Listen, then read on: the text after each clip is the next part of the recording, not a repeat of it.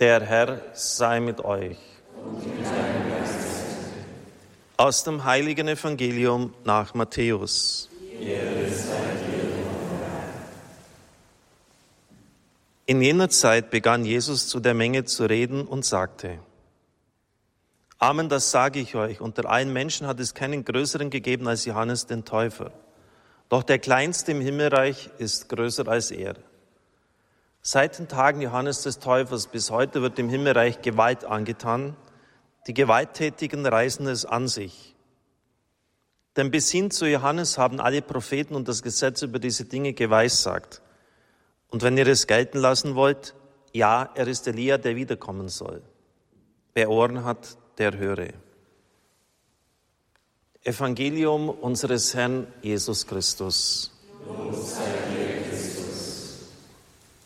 liebe Gemeinde, liebe Brüder und Schwestern im Herrn, liebe Zuschauer von EWTN und natürlich auch unsere Zuhörer von Radio Horeb. Advent ist die Zeit der Erwartung. Wir gehen auf das Geburtsfest unseres Herrn Jesus Christus zu und stimmen uns darin ein.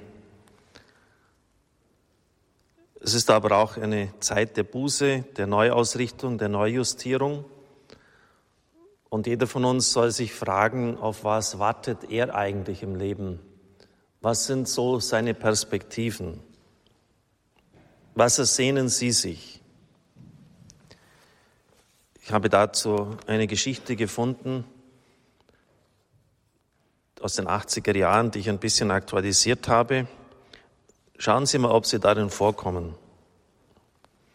Heute habe ich Geburtstag. Ich bin 13. Naja, kein schlechtes Alter. Wenn nur diese lästige Schule nicht mehr wäre und meine Eltern, wann werden sie mir endlich erlauben, abends auszugehen? Ja, meine Schwester, die hat's gut. Die hat schon einen Freund und geht jeden Samstag in die Disco. Zwei Jahre später, mein 15. Geburtstag. Ich durfte zum ersten Mal eine Party veranstalten. Es war ganz lustig. Allerdings dauert es nur bis 10 Uhr. Und die CDs hatte ich mir leider ausborgen müssen. Warum verdiene ich nicht schon selber? Ich werde in den Ferien arbeiten gehen. Ich brauche unbedingt ein iPhone und ein paar schicke Jeans. In drei Jahren bin ich mit der Schule fertig. Das wird ein Leben. Den Führerschein muss ich so bald wie möglich machen. Bis dahin bin ich halt noch von zu Hause abhängig. Aber dann wird ja alles anders. Dann bin ich schon fast großjährig. Drei Jahre später.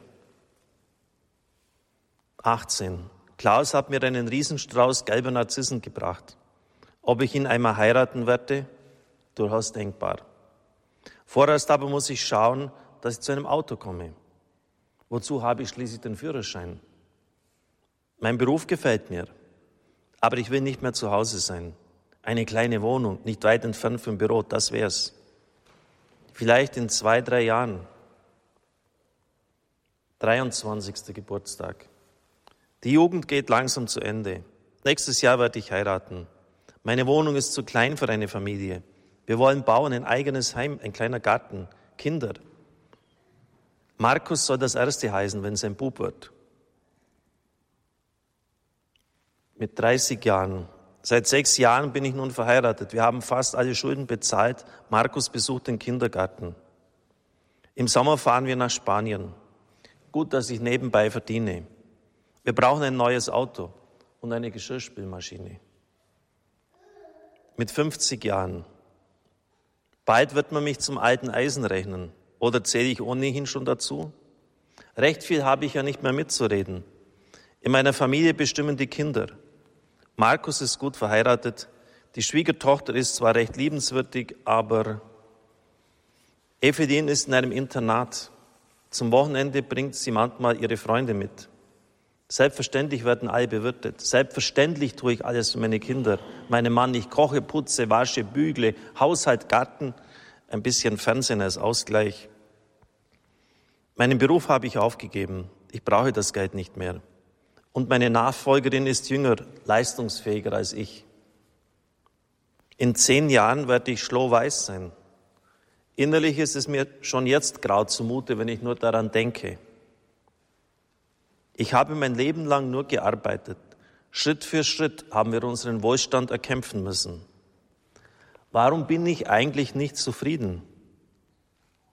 Ich bin doch gesund, habe anständige Kinder, einen braven Mann. Trotzdem kommt mir mein Leben unendlich leer vor. Habe ich etwas falsch gemacht? Das ist der Lebenslauf, die Biografie von vielen Leuten. Das nennt man Leben an der Oberfläche. Wenn Sie es mal betrachten, was die Frau alles angestrebt hat, waren es fast nur materielle Dinge. Gut, sicher die Ehe, die Kinder kann man nicht so dazu zählen. Aber trotzdem, es ging nur um das Äußere des Lebens. Die wirklich entscheidenden Dinge hat sie nicht einmal ins Wort gebracht.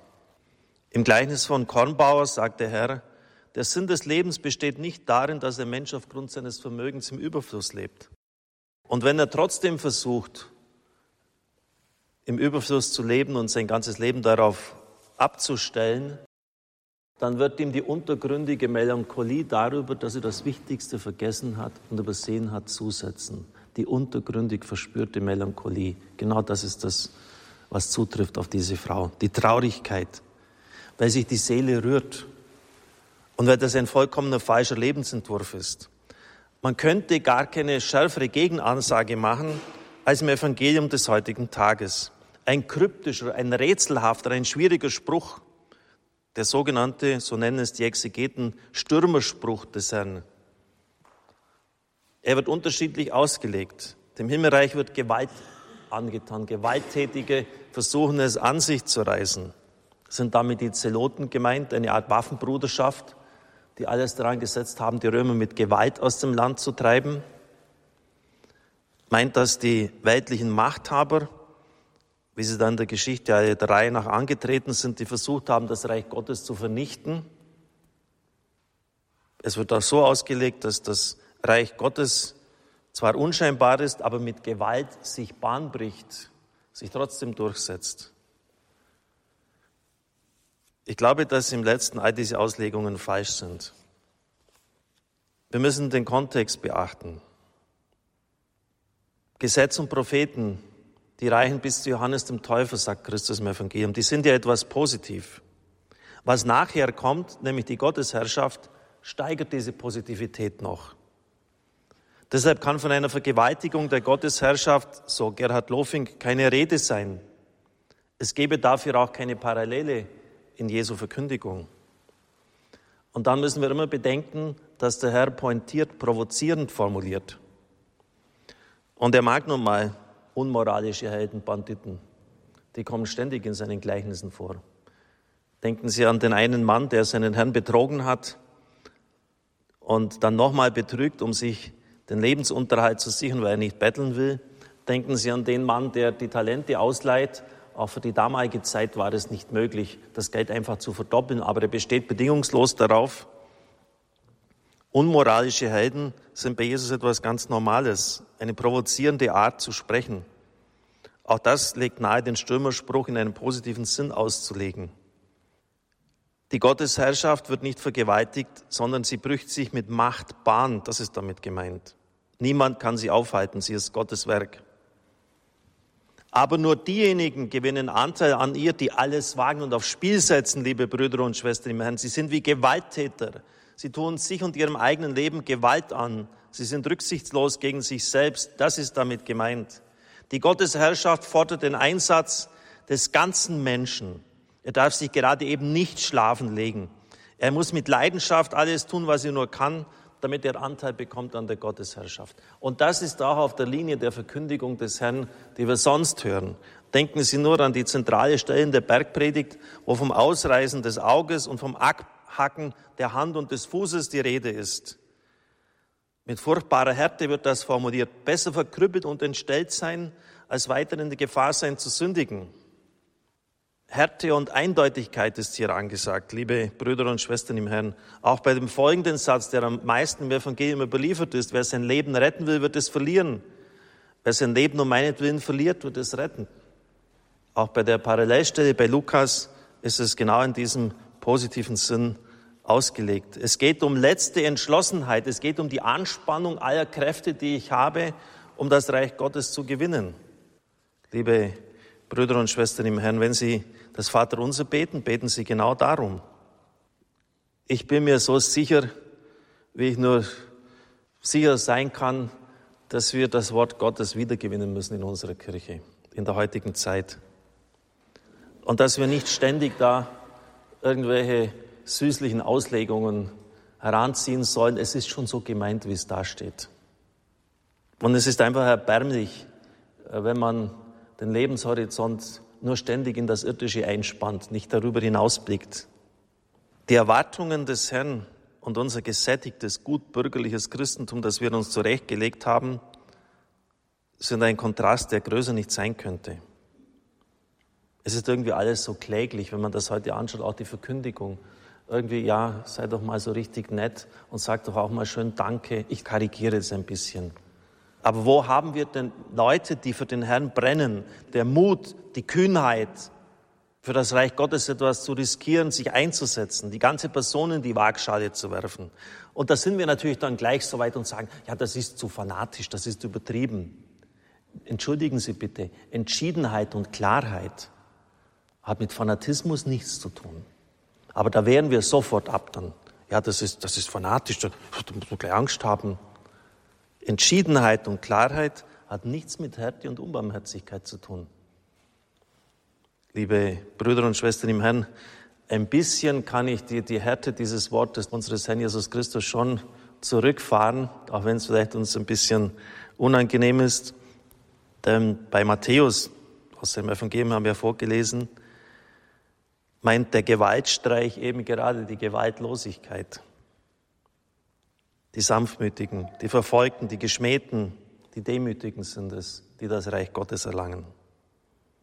Nur wer sich selber demütig erniedrigt, wer sich selber zurücknehmen kann, der wird groß sein im Himmelreich. Das ist die Grundbotschaft bei Matthäus.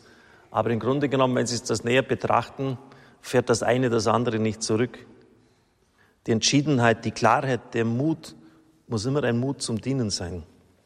Aber der darf uns nicht abgehen. Kardinal Kasper hat durchaus recht, wenn er formuliert, wir brauchen nichts anderes in unserer Kirche, nichts Dringendes als eine theozentrische Wende. Theos heißt Gott, das heißt, Gott muss wieder in den Mittelpunkt kommen. Gott, sein Reich, was willst du eigentlich, Herr? Und glauben Sie mir, er wird uns sicher die Wege aufzeigen, wie wir aus der Krise der Kirche herauskommen würden, wenn wir nur auf ihn hören würden. Wir rechnen mit allem Möglichen, aber ganz sicher nicht mit Gott und seinen Möglichkeiten.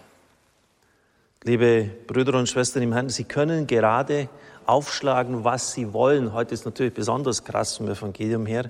Es ist immer provozierend. Es ist immer herausfordernd für uns. Und wir schnurren das gern auf unsere Mittelmäßigkeit herunter.